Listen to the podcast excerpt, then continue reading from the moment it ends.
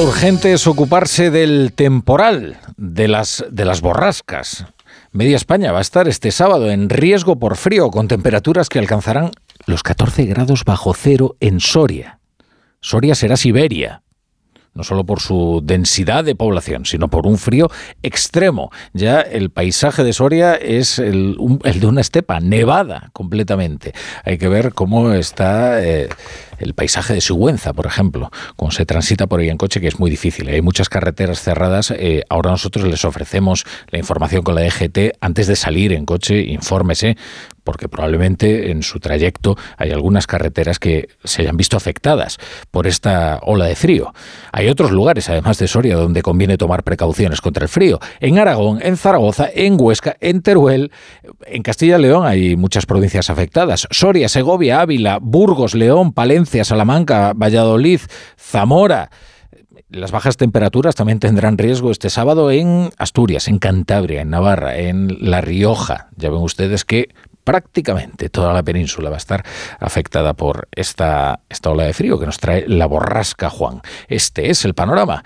Y como les digo, ahora mismo hay carreteras de la red, de la red principal que están afectadas y hay conductores atrapados y que están pasando muchos apuros. Vamos a ver cómo está la situación en las carreteras a esta hora. Dirección General de Tráfico, Elena Camacho, buenas tardes.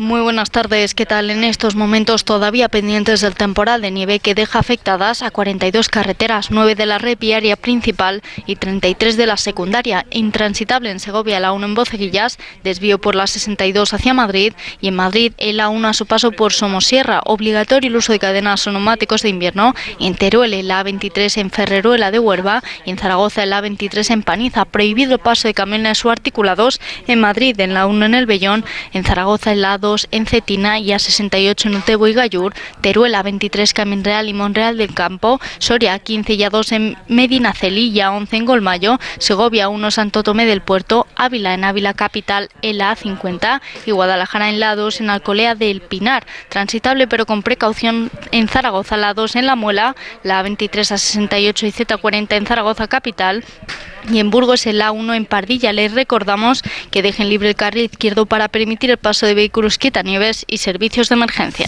Bueno, pues no a uno de esos conductores, pero sí a uno de los pasajeros que están ahora mismo atrapados eh, por el temporal. Eh, lo tenemos al otro lado de la línea. Se llama, se llama Javier. Javier, ¿qué tal? Eh, buenas tardes. Buenas tardes. Bueno, buenas tardes, si se puede decir buenas. Sí, eh, vamos a ver, tú salías en, un bus de Madrid ah, y estás ahora parado en, un área de servicio eh, en Segovia. ¿Cuánto tiempo llevas ahí? Dos horas y media. Llevamos desde las cinco de la tarde, bueno, ya casi tres horas. Llevamos desde las cinco de la tarde y bueno, pues hemos avanzado unos dos, tres kilómetros en, esos, en esas tres horas. Dos, tres kilómetros en tres horas, fíjense ustedes el ritmo que, lleva. Eh, ¿Tenéis información de si va a mejorar la cosa o ya os están pidiendo que os arméis eh, de mucha paciencia? Nada, la verdad es un poco el fallo, el fallo que, están teniendo. No, el conductor no está informado, eh, nadie nos está diciendo nada y bueno, pues esa incertidumbre. De momento supongo que estaremos en la, en la estación de servicio para por lo menos está tranquilamente con las piernas despejadas, pudiendo ir al baño y demás. Y bueno, pues a ver qué nos comentan. Bueno, por lo menos podéis bajar, ¿no? Ir a la estación de servicio y comprar lo que, lo que necesitéis, ¿no? O sea, estáis bien abastecidos, ¿verdad? Sí, efectivamente, en, en ese sentido sí que nos están permitiendo poder bajar porque la verdad que el calor había un punto que era agobiante y bueno, pues, sobrellevándolo de la mejor manera. Oye, ¿y, y a dónde ibas, si te puedo preguntar? Sí, pues bueno, íbamos a San Sebastián, a la fiesta tradicional de la tamborrada y bueno, pues a terminar de pasar el fin de semana allí.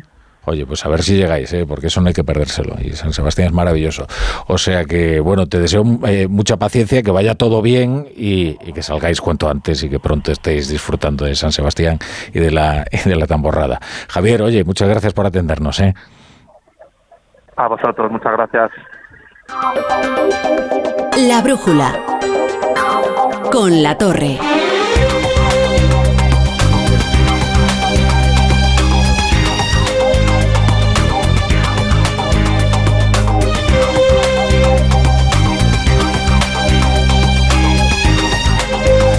Ya lo escuchan, Javier, que ha recorrido dos, tres kilómetros en, en, dos horas, armado de paciencia. En esa estación de servicio en Segovia se dirigía a San Sebastián y va a ser un viaje muy largo, muy largo. Hay muchas carreteras afectadas. Antes de, de salir, pues eh, infórmese. Eh, nosotros les vamos a ir contando cómo están las cosas en conexión con la DGT y en cualquier caso, pues eh, les iremos haciendo compañía es lo que puede hacer la radio, informar y hacer compañía, las dos labores esenciales. Bienvenidos a la Brújula, si se incorporan a esta hora, a la sintonía de, de Onda Cero. Lo normal, lo normal es que un prófugo tenga problemas con la justicia, porque por algo ha huido, ¿no?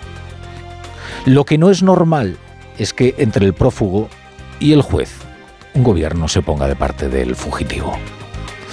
Y lo que es un delirio es que lo haga acusando al juez de prevaricación, nada menos que en el canal público de televisión.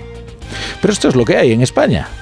A Teresa Rivera, vicepresidenta, nada menos. Le han preguntado en televisión española por los autos del juez García Castellón sobre el caso Tsunami y, y esto es lo que ha dicho.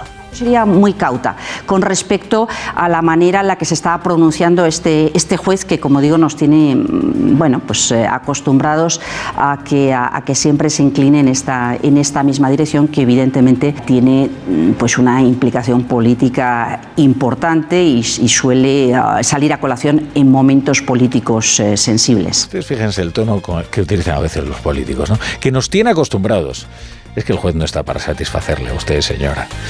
Por si Rivera no fuera lo suficientemente explícita, está acusando al juez de la Audiencia Nacional, a García Castellón, de sabotear sus relaciones con Carlos Puigdemont mediante una investigación con intenciones políticas. ¿Qué ocurre?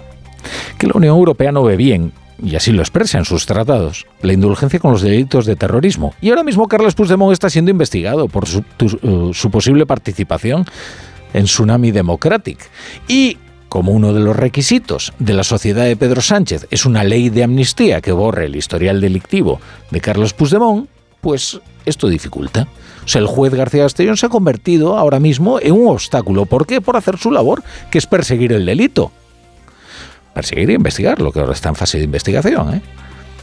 Una de las justificaciones de este gobierno por sus amistades peligrosas es el ambiente civilizatorio, ¿no? Este es el argumento, ¿no? Es que nosotros, esta es una labor civilizatoria la que estamos haciendo, ¿no? Dicen que, bueno, es que se está domesticando a los salvajes y metiendo en el sistema a los independentistas, a Bildu. Miren, generalmente suele ocurrir lo contrario. ¿eh? En política suele ser así, ¿no? Son los radicales los que suelen arrastrar a los moderados y no los moderados son los radicales. ¿eh?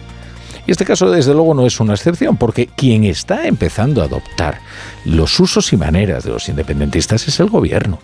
Y basta escuchar hoy a la portavoz de Esquerra, Marta Vilalta, para percibir las semejanzas. Para facilitar esa labor les vamos a poner el testimonio de Teresa Rivera y el de Marta Vilalta, juntos. Y ustedes comparan este juez que, como digo, nos tiene bueno, pues, eh, acostumbrados a que, a, a, que siempre se incline en esta, en esta misma dirección, que evidentemente tiene pues, una implicación política importante y, y suele uh, salir a colación en momentos políticos eh, sensibles. No es casualidad que en paralelo haya ahora esta, este juez que con su obsesión quiera incriminarnos de terrorismo y de terroristas solo aquello que hicimos que son derechos fundamentales, movilizarnos, protestas. Parecido, ¿eh?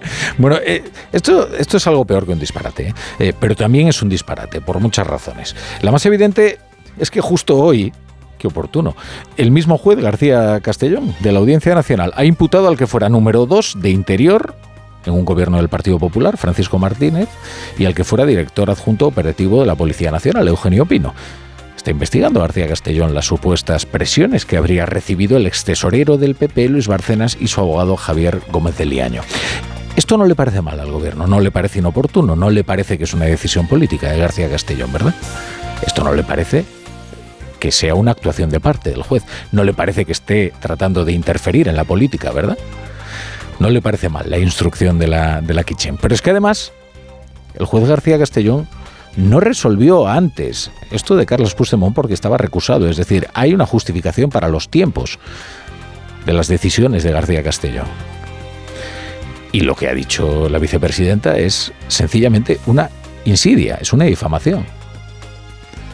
La Moncloa ahora trata de hacer control de daños y matiza a la vicepresidenta. Fíjense que hasta Oscar Puente suena más razonable que ella, pero, pero aún así, Oscar Puente no se priva de colar la insidia en sus declaraciones. Nosotros tenemos mucho respeto por el Poder Judicial y por sus decisiones. Hay algunas cosas que desde luego, sobre todo coincidencias temporales, que llaman un poquito la atención, pero, pero nosotros somos un partido y un gobierno respetuoso con los jueces y esa es la, única posición. Sí, pero llaman un poquito la atención algunas eh, coincidencias. No, eso no se priva de decirlo, ¿no? Y si lo dice es para algo, ¿no? Y es para crear un cierto ambiente de sospecha, ¿no?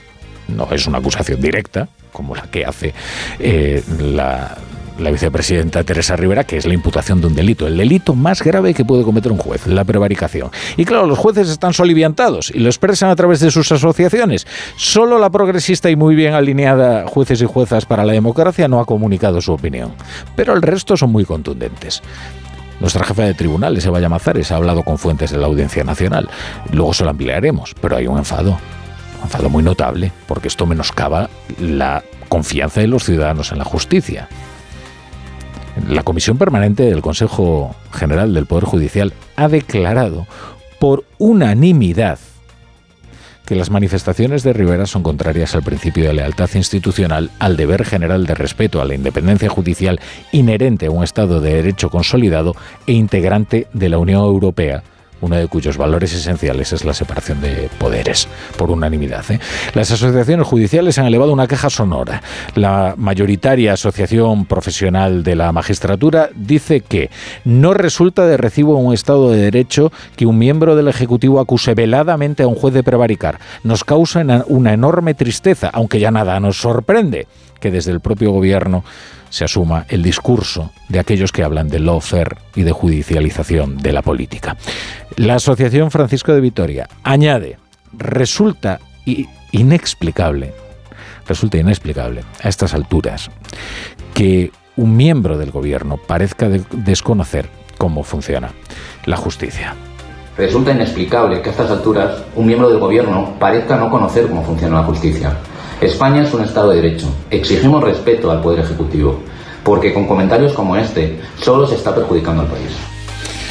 Bueno, este es Luis Ortiz de la Asociación eh, Francisco Vitoria. La oposición ha pedido una desautorización inmediata eh, de la vicepresidenta Teresa Rivera y es verdad que la Moncloa está deslizando ahora una serie de consignas acerca de la separación de poderes, pero lo normal cuando has acusado a alguien por su nombre y apellidos de un delito, el delito más grave que puede cometer un juez, es que el resarcimiento eh, sea hecho por la misma persona o de mayor rango que quien profirió las acusaciones. Es que nos escandalizamos cuando Miriam Nogueras de Junts sube a la tribuna y hace esas listas de jueces en el Congreso como si fuera una cuerda de presos. Ahora es la vicepresidenta, nada menos, la que habla el idioma de Nogueras. Dice Cuca Gamarra del Partido Popular que esto es muy grave.